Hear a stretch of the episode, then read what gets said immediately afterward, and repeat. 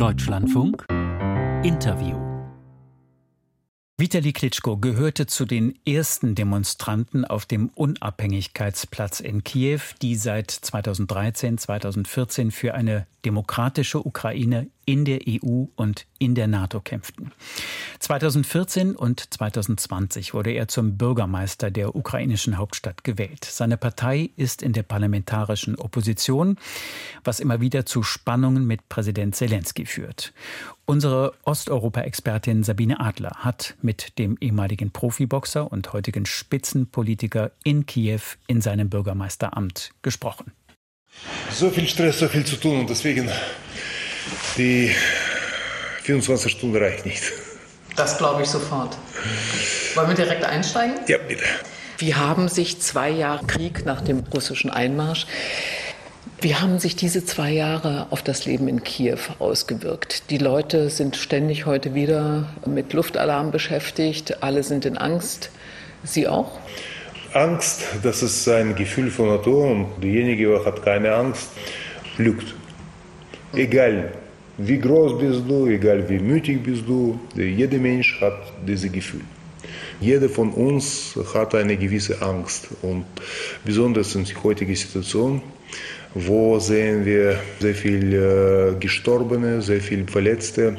Angst hat jeder.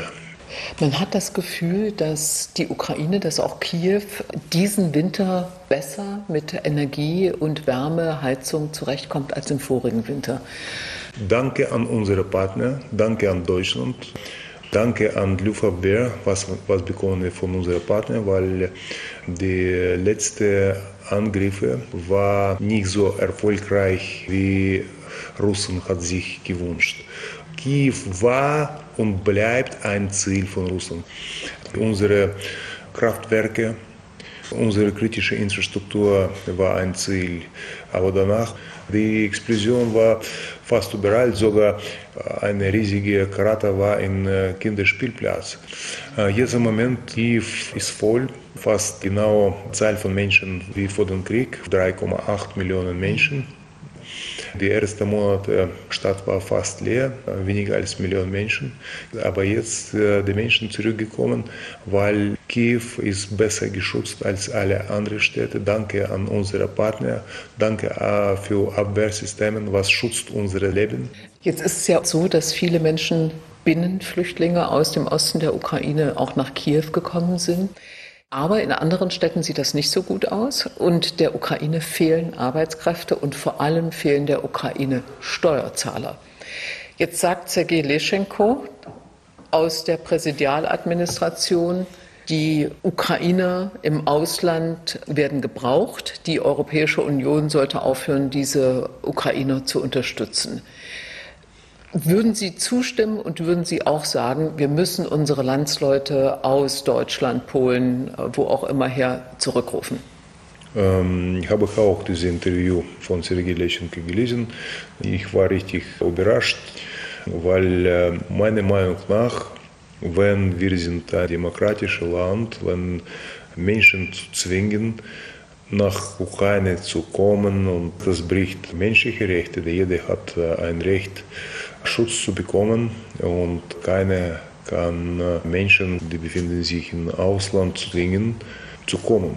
Wir können Menschen überzeugen, wir können Menschen äh, rufen, wir können ähm, bitten, aber zu zwingen, denke ich mal, ist kein richtiger Weg. Es gibt seit dem Krieg nicht nur das Bürgermeisteramt, nicht nur Sie als Bürgermeister hier in Kiew, sondern auch eine Militäradministration. Was kann die Militäradministration besser als Sie? Äh, bestimmt Militäradministration ist sehr notwendig in Regionen, wo ganz nah Frontlinie ist da und Situation. Okay, aber äh, Kiew ist mehrere hundert Kilometer von der Front entfernt. Ist die Militäradministration, das Einsetzen von Militäradministrationen in Städten wie Kiew, Rivne, in, in Städten, die weit entfernt sind, ist das der Versuch einer Zentralisierung? Wissen Sie was, äh, was ist äh, ein Paradox? Gesetzlich gesetzlich ist schwierig zu sagen, wo beginnen und wo enden Funktionen von Militäradministration. klare Linie von Selbstverwaltung und Militäradministration gibt nicht. Gibt kein Gesetz darüber gibt kein Gesetz darüber, wo fängt an Militäradministration, wo enden die Funktion von Selbstverwaltung. Und die Selbstverwaltung, das ist einer der größten Erfolge der demokratischen Gesellschaft in der Ukraine. Würden Sie zustimmen, dass es jetzt so ist, dass der Krieg als Vorwand benutzt wird, wieder zurück zur Zentralisierung zu kommen. Haben Sie recht, weil äh, Selbstverwaltung und Dezentralisierung, das war eine der erfolgreichsten Reformen in den letzten Jahren. Und äh, deswegen die Menschen hat mehr Einfluss an seine Stadt, an seine Straßen und das ist ein äh, sehr großer Erfolg und kein Geheimnis. Selbstverwaltung in jedem demokratischen Land, das ist eine Basis, das ist ein Grundstein für Demokratie. Sie haben in diesem Zusammenhang vor Autoritarismus gewarnt. Würden Sie sagen, dass das wirklich eine ernsthafte Gefahr ist in diesem Land? Ich möchte nicht kritisieren, weil in heutiger Zeit eine Spannung in das Land zu haben, das ist nie gut von einer Seite. Aber von anderer Seite, wenn sehen wir das alles, wir verlieren unsere demokratische Werte und, und deswegen zu schweigen, nicht aufmerksam zu machen, wenn sehen wir, wie wir verlieren demokratische Werte, das bedeutet einverstanden. Wir sehen das auch, dass zum Beispiel der Druck auf die Presse steigt. Also die Einschüchterungsversuche von Journalisten, dass die Opposition praktisch nicht zu sehen ist, dass Oppositionspolitiker kaum wahrgenommen werden, die Debatten des Parlaments werden mitten in der Nacht gezeigt. Also man hat den Eindruck, von außen betrachtet, in der Ukraine gibt es nur den Präsidenten Zelensky. Ähm, haben Sie recht. Wir sehen die Tendenz, was betrifft Zentralisierung. Zentralisierung von Medien, die Zentralisierung, was betrifft die Entscheidungen. Deswegen äh, gefährliche Tendenz gefährliche Tendenz. Und deswegen nicht darüber zu sprechen, das bedeutet, äh, anverstanden zu sein. Nein, wir müssen demokratisch bleiben, weil ich spreche auch als Leiter von Städteverband Ukraine. Gefahr zu verlieren, unsere demokratische Ergebnis, was haben wir letztes Jahr gehabt, sogar in den Krieg, muss Demokratie, demokratische Grundsteine bleiben. Sonst wird nicht so großer Unterschied mit unseren östlichen Nachbarn. Sie meinen Russland. Man hat ja sogar bei Beginn des Krieges gesehen, dass es ganz entscheidend für die Sicherheit wichtig war, dass zum Beispiel die territoriale Selbstverteidigung funktioniert. Das heißt also, es war auch eine Frage der Sicherheit, dass die Städte und Gemeinden für ihre eigene Sicherheit verantwortlich waren.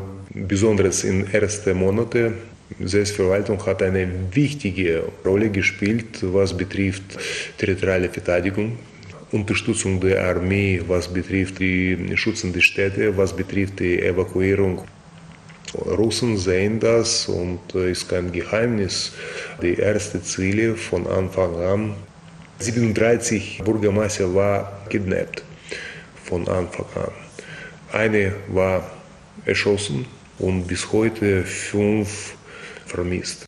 Über all diese schwierige Entwicklung, über diese besorgniserregende Entwicklung, sprechen Sie darüber mit dem Präsidenten? Ich habe gelesen, dass Sie seit zwei Jahren nicht mit dem Präsidenten reden. Schade, äh, schade, es stimmt. Seit Beginn des Krieges haben wir, haben wir uns nicht mal getroffen. Und haben Sie mal telefoniert?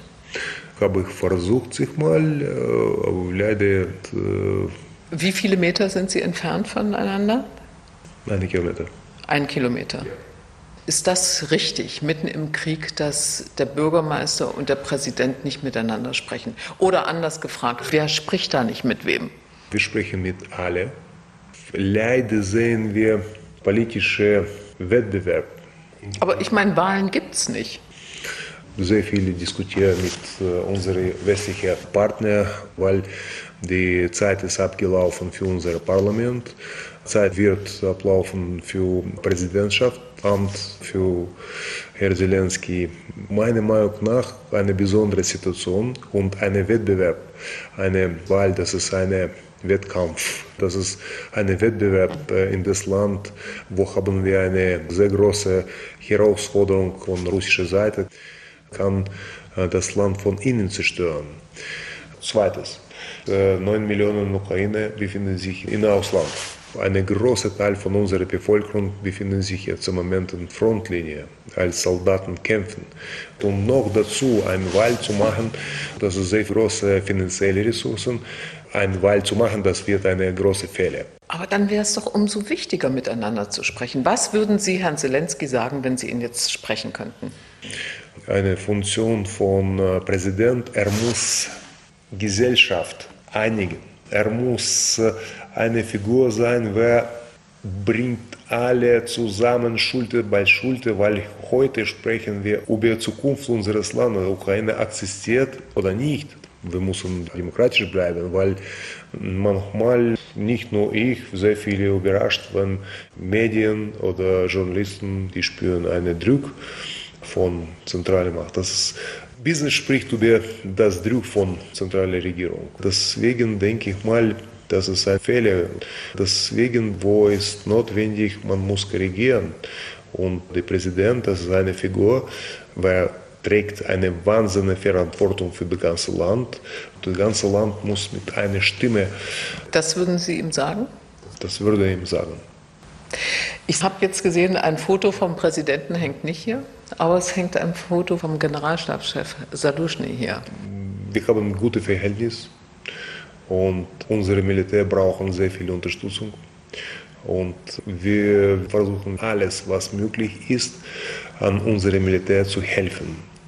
Uniform, das betrifft Schussweste, das betrifft Helme, das betrifft Drohnen, was betrifft Militär zu finanzieren. Jetzt sind drei Namen auf dem Tisch. Zelensky, Sie, Herr Klitschko und Saluzhny. Alle werden mit dem Amt des Präsidenten verbunden, mit dem nächsten Präsidenten. Macht das die Sache so kompliziert? Meine Message für jede Politiker. Eine Konkurrenz in heutiger Zeit, wo die Frage steht, Ukraine existiert oder nicht, das wird ein riesiger Fehler. Die ganze freie Welt wartet auf die Wahl zum US-Präsidenten im November. Haben Sie Sorge, dass wenn Präsident Trump gewählt wird, dass es dann noch schwerer wird für die Ukraine? Selbstverständlich habe ich Sorgen. Und ohne unsere Partner, wir können nicht überleben. Und die Sätze von Trump, er wird Frieden in, in Tagen machen. Leicht zu sagen. Und die nächste Frage, auf welchen Preis? Auf Preis unserer Unabhängigkeit, unsere territoriale Integrität, unser Wunsch, ein demokratisches Land zu werden. Werden Sie, wenn Donald Trump tatsächlich Präsident ist und die Hilfe für die Ukraine beendet, werden Sie dann häufiger nach Deutschland fahren und sich mit Kanzler Scholz treffen? Leider, ich kann nicht meine Stadt verlassen, wenn unsere Stadt bombardiert wird, attackiert wird von Raketen und Kamikaze-Drohnen. Ich bin sehr unruhig, weil jede Sekunde kann etwas passieren in meiner Stadt und ich, ich bin nicht da. Gibt es einen Kinderwitz oder ein Sprichwort? Wenn, wenn das Wörtchen wenn nicht wäre. Dann wäre mein Vater Millionär. Ja, deswegen auf jeden Fall, ich werde alles, was von mir abhängt, weil es geht nicht nur um Ukraine, das geht um Regeln in der Welt. Es geht um Zukunft der Länder. Und ich möchte keine Menschen ängstlich machen, aber ich weiß, Russen respektieren nur die Stärke. Wir verteidigen jede von euch. Schwierige Aufgabe, aber ich weiß eine Regel. Leben ist ein Kampf. Man muss kämpfen für seine Vision, für seine Werte, für seine Familie, für seine Stadt, für sein Land. Wir kämpfen für unsere Zukunft als Teil von europäischer Familie.